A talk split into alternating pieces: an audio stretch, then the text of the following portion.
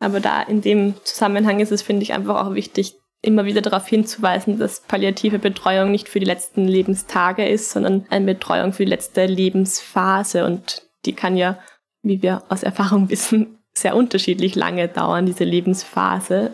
Die letzte Lebensphase kann ja auch noch die letzten fünf Jahre des Lebens sein.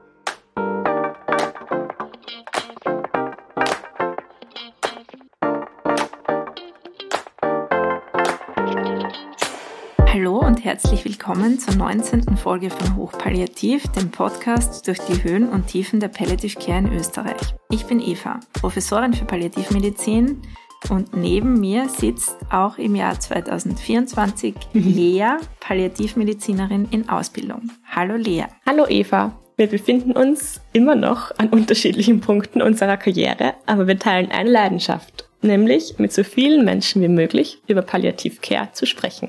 Und heute sprechen wir über Mythen rund um Palliative Care. Ist, glaube ich, etwas, was uns beide verfolgt durch mhm. unser Berufsleben, nicht nur gesellschaftlich. Also wie du es immer nennst, den Partykiller, den Partycrasher, wenn man sagt, was machst denn du beruflich? Oh, ich arbeite auf der Palliativstation. Und auch wahrscheinlich doch immer wieder auch von medizinischen Kolleginnen und Kollegen gibt es da so einige Mythen und darüber möchten wir heute gerne sprechen. Voll, mir ist das irgendwie auch eingefallen, als wir, als ich letztens beim Aufzug gewartet habe, hab bei uns auf der Ebene 17. Da ist nämlich nebenan ist die Dermatologie und da wurde gerade ein Patient im Rollstuhl von einem Transport Dienst sozusagen abgeholt und die Frau, die ihn abgeholt hat, gesagt, ah, daneben, neben ihnen ist die Sterbestation. Und er, na was, die Sterbestation, es ist die Palliativstation. Und es war urlustig, dieses Gespräch Hat sie sich gefreut, dass er nicht falsch abgebogen ist und nach die Das war gekommen. wirklich lustig, weil der, der, der Patient von der Dermatologie hat halt versucht, dieser Person von dem Transportdienst zu erklären, das ist die Palliativ und nicht die Sterbestation. Ich war richtig stolz und mir gedacht, aha, wie hat der das mitbekommen? Aber er wusste ja. mehr quasi als die Person, wo man sich eigentlich denkt, dass sie medizinisch vielleicht ein bisschen versierter ist. Aber ja, manchmal verirren sich auch Besuchende bei uns und spazieren bei uns über den Gang und da sieht man, sie schauen in die Zimmer hinein. Man kann ja auch gar nicht anders, wenn mhm. so eine Türenspalt offen ist, da muss man hineinschauen und ich denke mir manchmal, vielleicht entwickeln sich da auch Gespräche. Manches bekommen wir nicht mit, aber manchmal sehe ich Leute, wo ich weiß, die sind jetzt nicht bei uns auf der Station. Mhm. Mhm. Oder die Leute selber, die zu uns kommen, habe ich auch schon genau dieselbe Aussage gehört. Bin ich hier auf der Sterbestation? Ist das die Endstation? Also diese Wörter kommen dann schon hoch, sterben, Ende, mhm. austherapiert, alle diese Dinge, die eigentlich nicht so eine positive Konnotation haben. Deswegen denke ich mir, vielleicht sollte man es mal verkleiden und sagen, wir sind Thoraxchirurginnen.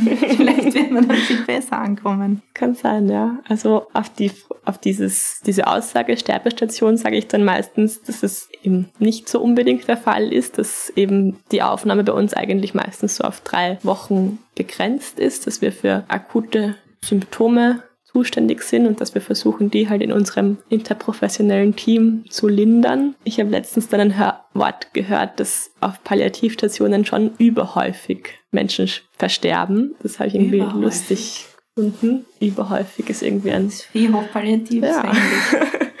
Und es ist halt schon so, dass man das, also das kann man halt nicht leugnen, dass eben überhäufig Patientinnen bei uns auch versterben. Aber ich finde es immer spannend, weil ich glaube, so im, im Vergleich jetzt in, in, in Zahlen und Fakten versterben auf einer Intensivstation viel mehr. Also ich glaube, auf einer Intensiv ist 50 Prozent versterben und bei uns, ich weiß es nicht, wann es, ich glaube, weniger als 40 Prozent. Ich glaube, manchmal sind es ja, also, also wie ich es noch in Erinnerung habe, ich kenne die aktuelle Statistik nicht ganz genau, konnten wir 40 Prozent nach Hause entlassen und 60 Prozent sind bei uns verstorben, aber das ist jetzt nicht in Stein gemeißelt. Wünschen würden wir es uns umgekehrt. Ja. Und durch das Bewusstsein glaube ich schon, dass über die letzten Jahre entstanden ist, dass Menschen auch früher zugewiesen werden, dass man den Menschen vielleicht auch diese Brücke baut, diese Scheu nimmt, können wir schon viel mehr Menschen nach Hause entlassen. Also mir ist es in letzter mhm. Zeit schon aufgefallen, dass die Häufigkeit der Entlassungsbriefe sich vermehrt. Und das ja. ist auch sehr ja. erfreulich. Ich glaube auch, weil wir schon viel Aufklärungsarbeit Arbeit leisten, mitunter ja mit diesem Podcast, also sozusagen auch ein bisschen Science to Public, dass die Gesellschaft einfach auch nicht mehr so ein Schrecken hat mhm. vor diesem Wort. Palliativ ist ja doch auch wieder ein Fremdwort. Und wenn du dann sagst, wir breiten einen Mantel um sie, der sie umhüllen und beschützen soll, empfinden das manche vielleicht auch so als so eine Bemutterung oder ich, ich weiß es nicht, vielleicht empfinden das manche auch als, als unangenehm oder sagen, ja, bei ihnen gestreichelt werden will ich nicht. Das sind ja dann auch ja. wieder die Zuschreibungen in die andere Richtung. Also sozusagen, wenn ich wen zum Reden brauche, dann suche ich mir wen anderen. Sind sie überhaupt Ärztinnen? Einmal hat mich eine Patientin gefragt, haben sie eigentlich Medizin studiert? Das fand ich auch sehr interessant. Mhm. Also es ist schon so, glaube ich, ein Mythos ist, dass man nicht genau weiß, was haben die für eine Ausbildung, warum machen die das, sind sie so semi-psychologisch, also so mhm. halbe mhm. Psychologinnen. Wenn die Menschen uns dann aber kennenlernen, entsteht, finde ich, fast immer eine sehr, sehr gute Stimmung und ein gutes Miteinander. Also wir werden nicht zum Teufel gejagt on the long run, zum Glück. Das stimmt. genau, und ein weiterer Mythos wäre dann, wer palliativ betreut wird, stirbt bald. Passt eigentlich auch in die vorige Kategorie ein bisschen.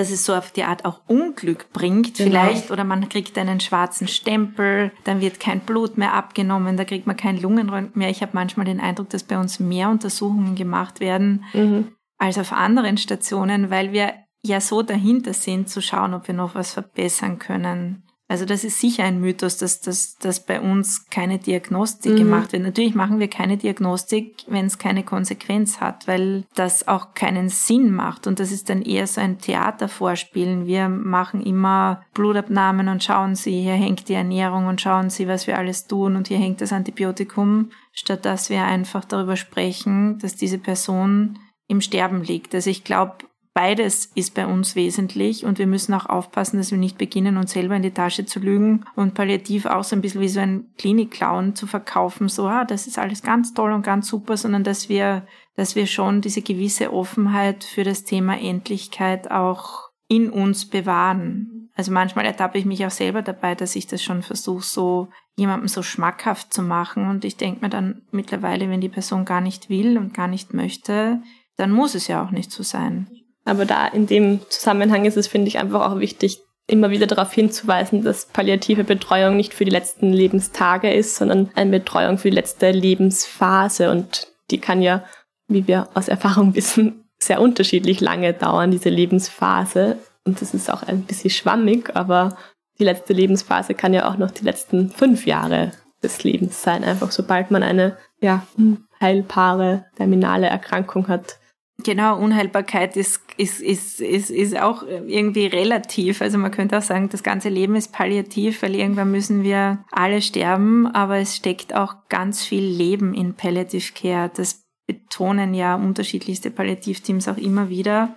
Und ich finde, das wird jeden Tag sichtbar bei uns auf der Station, wo ich oft gefragt werde, sind die alle ganz depressiv bei euch? Wollen die alle nur sterben? Wünschen sich die Menschen, dass es dann schnell geht? Und wir erleben wirklich, finde ich, ganz, ganz oft das ganze Gegenteil, ja, dass, dass Wünsche geäußert werden, dass Bedürfnisse geäußert werden, dass die Menschen irrsinnig an ihrem Leben hängen oder beginnen an ihrem Leben zu hängen, weil sie doch merken, wenn sie wieder lebendiger werden, was noch alles da ist, auch bei schwer kranken Menschen, ist ja sehr, sehr viel da, was vielleicht verschüttet ist. Und das so ein bisschen hervorzubringen, das sehe ich so als unsere, als unsere Aufgabe und dass das immer wieder auf faszinierende Art und Weise gelingt, das erstaunt mich. Manchmal weiß ich nämlich gar nicht, was, was haben wir eigentlich großartig gemacht? Ja. Oder? Ja. Und plötzlich geht es jemandem besser. Ja, voll.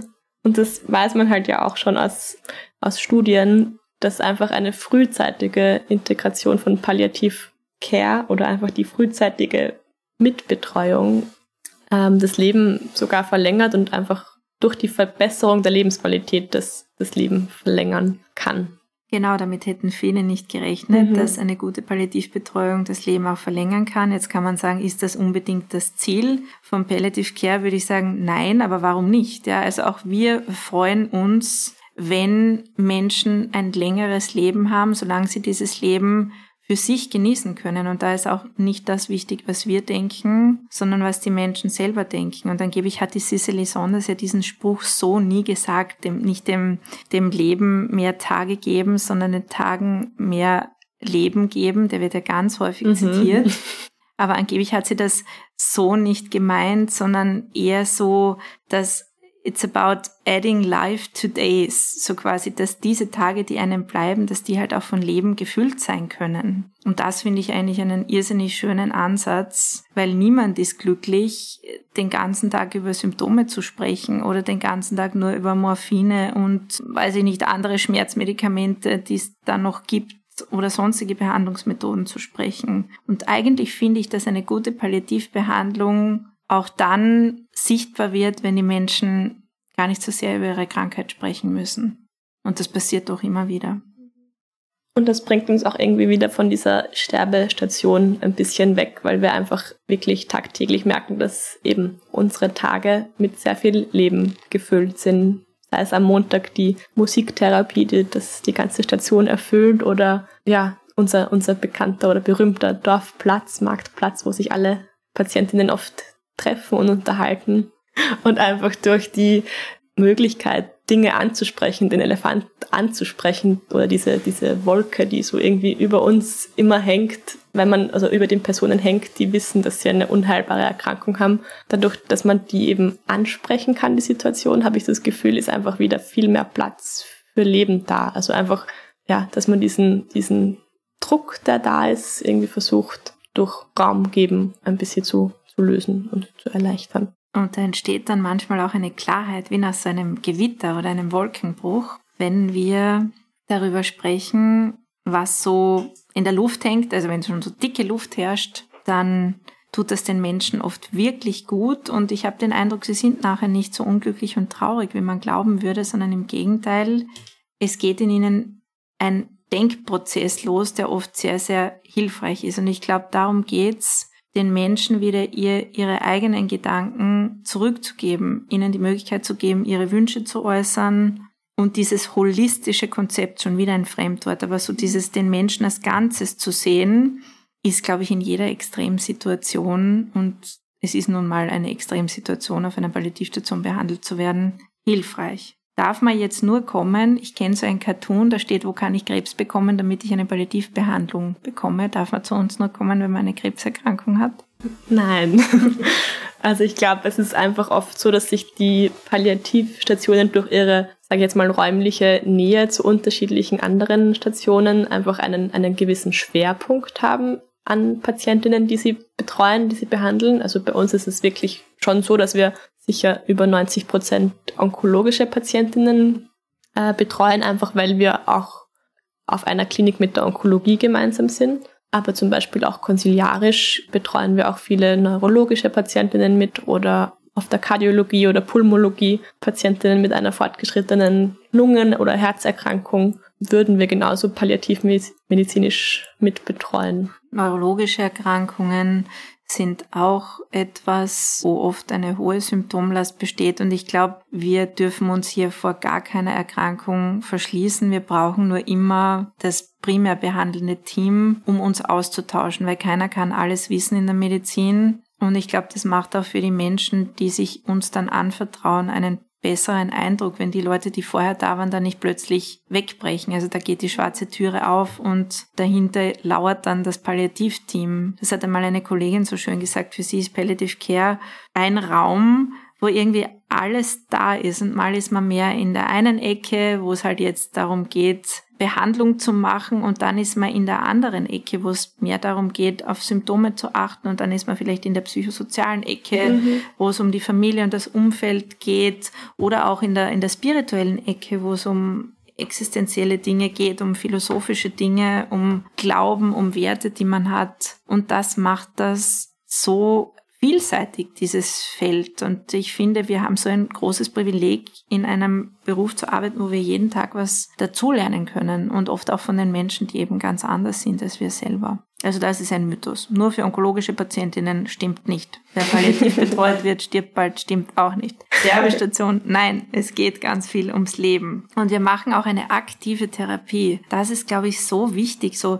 ja, du wärst dann aufgepeppelt. Das hört man ja ganz mhm. oft. Oder FFC, also fit für Chemo gemacht. Ja, da kriege ich schon Kabel, wenn ich das höre. Äh, also wir machen sie fit für die nächste Therapie, wo du dann nämlich auch überhaupt nicht mehr weißt, wo ist jetzt der Erfolg mhm. da? Wäre es jetzt nicht besser, die Person, die sich erholt hat, ist mal zu Hause und wenn es zu Hause dann ein, zwei Wochen gut geht, dann kann man ja schauen, wie es weitergeht im Sinne einer timely integration. Aber dass dann jeden Tag bei uns auf der Palliativstation gefragt wird, wann bekomme ich meine nächste Therapie, bringt uns auch permanent in, finde ich, so einen Werte- und, und Zielekonflikt. Und das sehe ich als große Herausforderung für die Zukunft. Wie geht man damit um? Weil es gibt immer mehr Optionen, es gibt immer mehr Therapielinien. Und wie sehen wir dann eigentlich unseren Erfolg? Wie soll ich sagen? Wie teilen wir den Patientinnen und Patienten Patienten mit, wie es weitergehen kann nach einer Palliativbetreuung, wenn nicht ganz klar ist, wie soll ich sagen, ob das, was wir in der Zeit, wo sie bei uns in Behandlung waren, erreicht haben,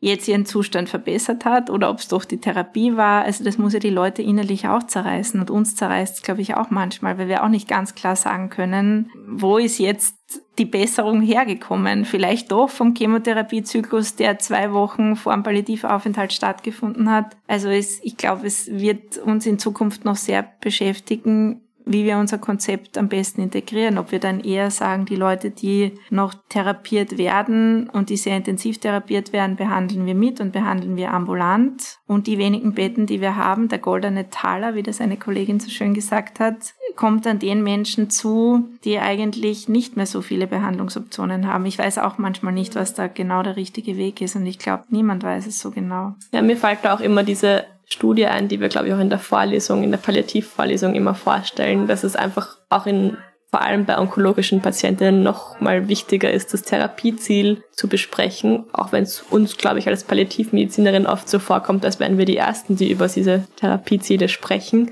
weil einfach, da gibt es diese Studie, die halt zeigt, dass irgendwie 60 Prozent der, der Patientinnen mit Lungenkarzinom und 80 Prozent der Patientinnen mit einem Darmkrebs gar nicht wussten, dass ihre Chemotherapie gar nicht mehr kurativ ist, also dass die nicht, nicht heilend ist, diese, diese Therapie, die sie erhalten. Und das ist echt ab einem gewissen Stadium der Krebs, ja, also der, des Progress oder des Fortschritts der Krebserkrankung einfach die Chemotherapie nur noch dazu dient, Symptome, die vielleicht durch den Krebs auftreten, zu lindern und gar nicht mehr den Krebs ganz wegmachen kann, ganz heilen kann. Oder auch die Prognose. Man weiß auch aus Studien, dass die Menschen über die Prognose sprechen wollen, also die Betroffenen. Aber da gibt es diesen Satz, Patients don't ask and doctors don't tell. So in die Richtung, die fragen mich nicht, also mhm. sage ich nichts. Und da finde ich auch, brauchen wir ganz viel Expertise von den anderen Fachdisziplinen, wie wirklich die Prognose ist. Bei einer neurologischen Erkrankung geht das oft über viele Jahre, siehe Kinderpalliativbereich. Bei einer onkologischen Erkrankung geht es oft um wenige Monate und die Simplinientherapie bewirkt dann vielleicht, wenn sie wirkt, ein Überleben von ein bis zwei Monaten, wo in den Studien ja dann das sehr gehypt wird, aber man den Leuten dann auch sagen muss, okay, selbst wenn das wirkt, sind das ein bis zwei Monate. Und ich finde, das sollte öfters schon dazu gesagt werden, auch wenn wir natürlich die gaußsche Glockenkurve kennen und wissen, es ist nicht immer exakt gleich. Aber ich glaube, Viele Leute empfinden es als Aufgeben, nichts mehr zu tun oder zu sagen, gehen Sie zum Palliativteam, als ihre Patientinnen und Patienten im Stich zu lassen. Und da müssen wir uns, glaube ich, einschalten und sagen, auch das, was wir machen, ist eine aktive Therapie, dass wir mal den Körper vielleicht versuchen, ein bisschen zu kräftigen oder ihm Ruhe zu gönnen oder auch anerkennen, dass die Menschen eine Psyche haben. Das ist in der Medizin zwar irgendwie evident, aber es wird oft nur dann hingeschaut, wenn jemand auszuckt oder weint und die Psyche ist aber immer da. Ja, da gibt's noch viel zu tun. Voll, ich finde halt immer auch, dass es dann trotzdem auch immer wichtig ist, dass wir uns auch selber daran erinnern, dass quasi, vielleicht wird das ja den Patientinnen schon oft und häufig mitgeteilt, aber wir wissen ja, in einer Ausnahmesituation, in einer stressigen Situation hat man so eine Art selektive Wahrnehmung und deshalb ist es auch einfach eine unserer Aufgaben, eben wiederholt Situationen zu erklären, Situationen Situationen auszuhalten und einfach immer wieder, wenn es halt angebracht ist, darauf hinzuweisen. Und wir müssen mit der Chronic Niceness auch ein bisschen aufhören. Also ich höre schon immer wieder, wenn Talperfuser kann ich selber auch auftragen, wo ich mir denke, wenn das alles wäre, was wir können. Da gibt's auch so einen schönen Satz in einem Paper. It's, palliative care is not about, not only about prescribing morphines, it's about attention to detail. Also diese mhm. Aufmerksamkeit fürs Detail. Also alles braucht man uns auch nicht gefallen lassen, ja. glaube ich, sondern wir müssen auch einen, einen Stolz entwickeln, weil ja. manchmal ist ja schon so der Gedanke da, was stimmt mit euch nicht, dass ihr, dass ihr so einen Job euch ausgesucht habt, weil die Medizin ist auf Heilung ausgerichtet und man muss immer was anbieten, dann ist man ein guter Doktor. Mhm. Aber ich finde, man ist auch dann ein guter Doktor, wenn man ehrlich zu den Leuten ist und ihnen Raum gibt, dass ihre eigenen Wünsche Platz bekommen. Mhm. Da passt dann auch gleich der nächste Mythos, dass Palliativmedizin ausschließlich die medikamentöse Schmerztherapie ist. Natürlich ist das eine unserer Kernkompetenzen und Schmerzen sind halt auch eines der häufigsten oder auch belastendsten Symptome, die so im Palliativbereich auftreten oder auftreten können. Aber es ist ganz sicher nicht unsere einzige genau. Fähigkeit. Es ist viel nicht pharmakologische Therapie, multimodale Therapie, wie man so schön sagt, wo es auch um psychologische Betreuung geht, wo es um Spiritualität geht, wo es darum geht, die Familie das Umfeld der Menschen einzubinden. Einfach ein, ein ganzheitlicher Einsatz, den eine Person alleine nicht bewältigen kann. Deswegen ist Palliative Care Teamwork und der Belfer Mount, der urologische Begründer oder einer der Begründer der Palliative Care, ist ja ein urologischer Chirurg aus Kanada. Er lebt noch, ich glaube, er ist 1943 geboren. Hat er gesagt, Sie haben in Teams gearbeitet, zeigen Sie mir Ihre Narben. Also es ist nicht so, dass es immer einfach ist, all diese Perspektiven unter einen Hut zu bringen. Und was ich als besonders wesentlich empfinde, ist, dass man sich vor den Patientinnen und Patienten nicht streitet und dem anderen so das Gefühl gibt, das, was du sagst, ist aber ein Blödsinn, weil das verunsichert verunsichert die Menschen sehr. Also wenn wir was miteinander zu betteln haben, dann finde ich, sollten wir das untereinander ausmachen. Und genauso finde ich es wichtig, den Leuten nicht nur alles so in Häppchen zu servieren. Also auf Theater haben wir eine Computertomographie und da ist alles fortgeschritten, furchtbar, schrecklich traurig, sondern dass wir immer schon, wenn wir auch eine schlechte Nachricht haben, einen Schritt weiter denken als Team und den Menschen auch was anbieten, wie, wie damit umzugehen ist. Ich glaube, das ist extremst hilfreich, und deswegen sollten wir immer mit einem Ziel in ein Gespräch gehen und vorbereitet sein, haben wir auch in der Gesprächsführung so gelernt. Mhm. Ein weiterer Mythos, den wir schon, glaube ich, oft versucht haben hier äh, zu widerlegen, ist, dass es Palliativcare nur im Krankenhaus gibt. Also viele glauben, dass es eben nur eine, eine Sache, die man im Krankenhaus bekommen kann, nur in ausgewählten Krankenhäusern vielleicht sogar. Oft ist es auch irgendwie assoziiert damit, dass es nur in so katholischen Einrichtungen eine Palliativbetreuung gibt. Dem ist nicht so.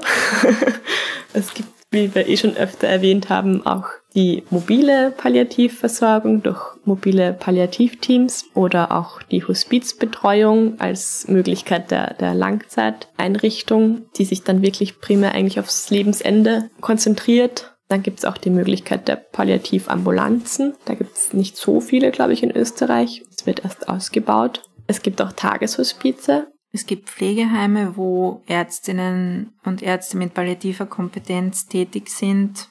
Pflegeeinrichtungen, Hausärztinnen, Hausärzte, Fachärztinnen, Fachärzte, Genau, und alle, seit 2019 ist das im Ärztegesetz auch verankert, dass eigentlich die, die Basics sozusagen der palliativen Betreuung jede Ärztin und jeder Arzt können und also kennen können und anwenden muss. Und deshalb, WHO sagt sogar, es ist ein Menschenrecht. Eigentlich eh. Also für uns ist es irgendwie so klar, aber. Aber wir wissen, dass es immer noch letzten Endes, wir leben da natürlich auch in einem gewissen Elfenbeinturm, weil wir hier eine sehr spezialisierte Versorgung anbieten. Aber allein die Menschen mal dorthin zu bringen, ist gar nicht so einfach. Und oft hat es auch mit Glück zu tun, glaube ich. Irgendwer kennt wen, der weiß, dass das gut ist, oder irgendein Kollege ist besonders engagiert und sagt, da müssen sie mal hingehen. Also es hat sehr viel mit Persönlichkeiten zu tun. Deswegen glaube ich, um es niederschwellig anbieten zu können, muss man wirklich die Basics immer wieder wiederholen und schon möglichst früh in der Ausbildung, im Studium, in den Pflegeschulen den Leuten mitteilen, dass das eine echte Kompetenz ist, weil egal wo man hingeht, hinkommt. Man wird mit Symptomen konfrontiert sein in der Medizin und man wird auch mit der Endlichkeit des Lebens konfrontiert sein. Und deswegen sind alle zuständig. Und ich glaube, das ist ein weiterer Mythos, wo, wo wir auch oft etwas verärgert sind, wenn dann eben so eine Zuweisung wieder kommt, Patient hochpalliativ, End-of-Life-Gespräch erbeten. Da habe ich jetzt sogar in der Zeitung gelesen, dass sich irgendwer irrsinnig aufgeregt hat, weil das in einem Arztbrief drin gestanden mhm. ist. End-of-Life-Gespräch. Für uns ist das ja ein selbstverständlicher Terminus. Ich kann mir aber vorstellen, dass das, weiß ich nicht, für die alte Omi, die wird sich denken, was, was das für ein komisches Wort oder, oder vielleicht irritiert es auch manche.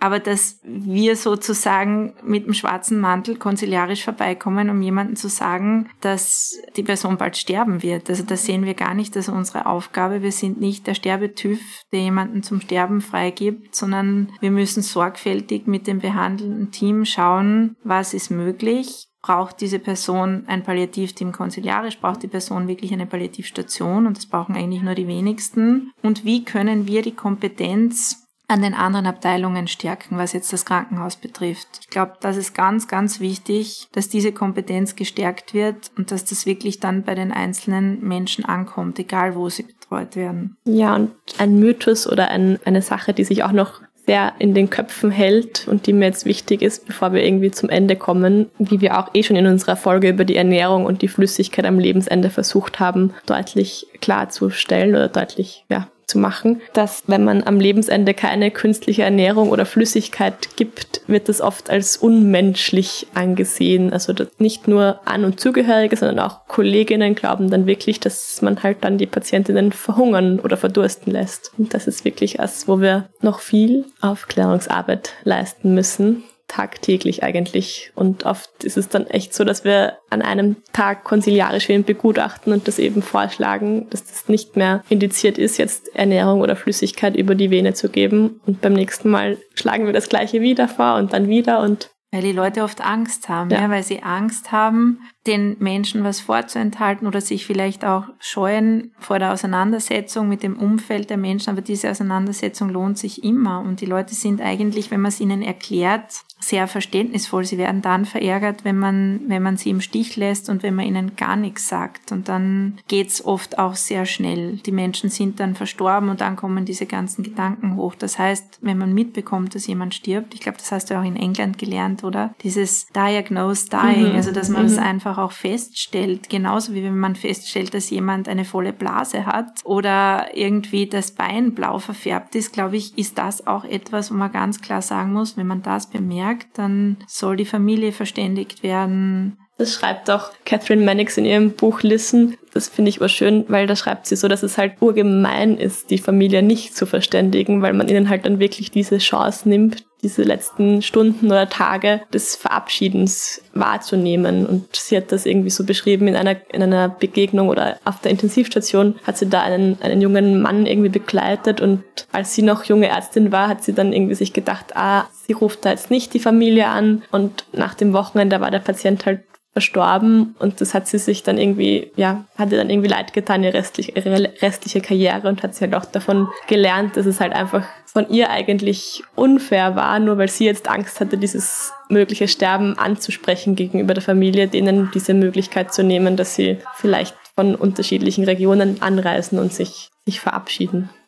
Ich glaube, es, es gibt noch jede Menge Mythen rund um die Palliativcare, aber um das Ganze nicht unnötig in die Länge zu ziehen, werden wir einfach weiterhin alle Mythen sammeln und aufschreiben und vielleicht gibt's einfach mal wieder eine, eine zweite Folge. Genau, wir freuen uns auch über Input. Ich glaube, es gibt viel zu diskutieren, auch über, über Antitumortherapie, das uns ja manchmal auch vorgehalten wird. Wir sind da dagegen, was überhaupt nicht der Fall ist. Also für alles, was einem Menschen dienlich ist, steht Palliative Care, glaube ich. Und da gibt's keine, keine ganz klaren Grenzen und Abgrenzungen. Wir würden uns nur auch unserem Fachgebiet gegenüber mehr Offenheit wünschen und genauso müssen wir aber uns anderen Fachgebieten gegenüber öffnen und dazulernen. Und ich glaube, das ist die Quintessenz aus, auch aus allen Mythen, dass wir daraus lernen und das Seltene ist selten, das Häufige ist häufig. Und ich glaube, es geht um, um Aufklärung und es geht oft um die simpelsten Dinge und gar nicht so sehr um das Hochkomplexe, so genau wie du es gesagt hast, Ernährung, Flüssigkeit, Sterbestation, all diese Dinge, die uns tagtäglich begegnen und hoffentlich können wir auch mit diesem Podcast ein bisschen Angst nehmen. Und wir freuen uns wie immer über Fragen und Anregungen. Schreibt uns gerne auf hochpalliativ.meduniwien.at und folgt uns auch gerne auf Instagram unter hochpalliativ. Danke, tschüss, baba.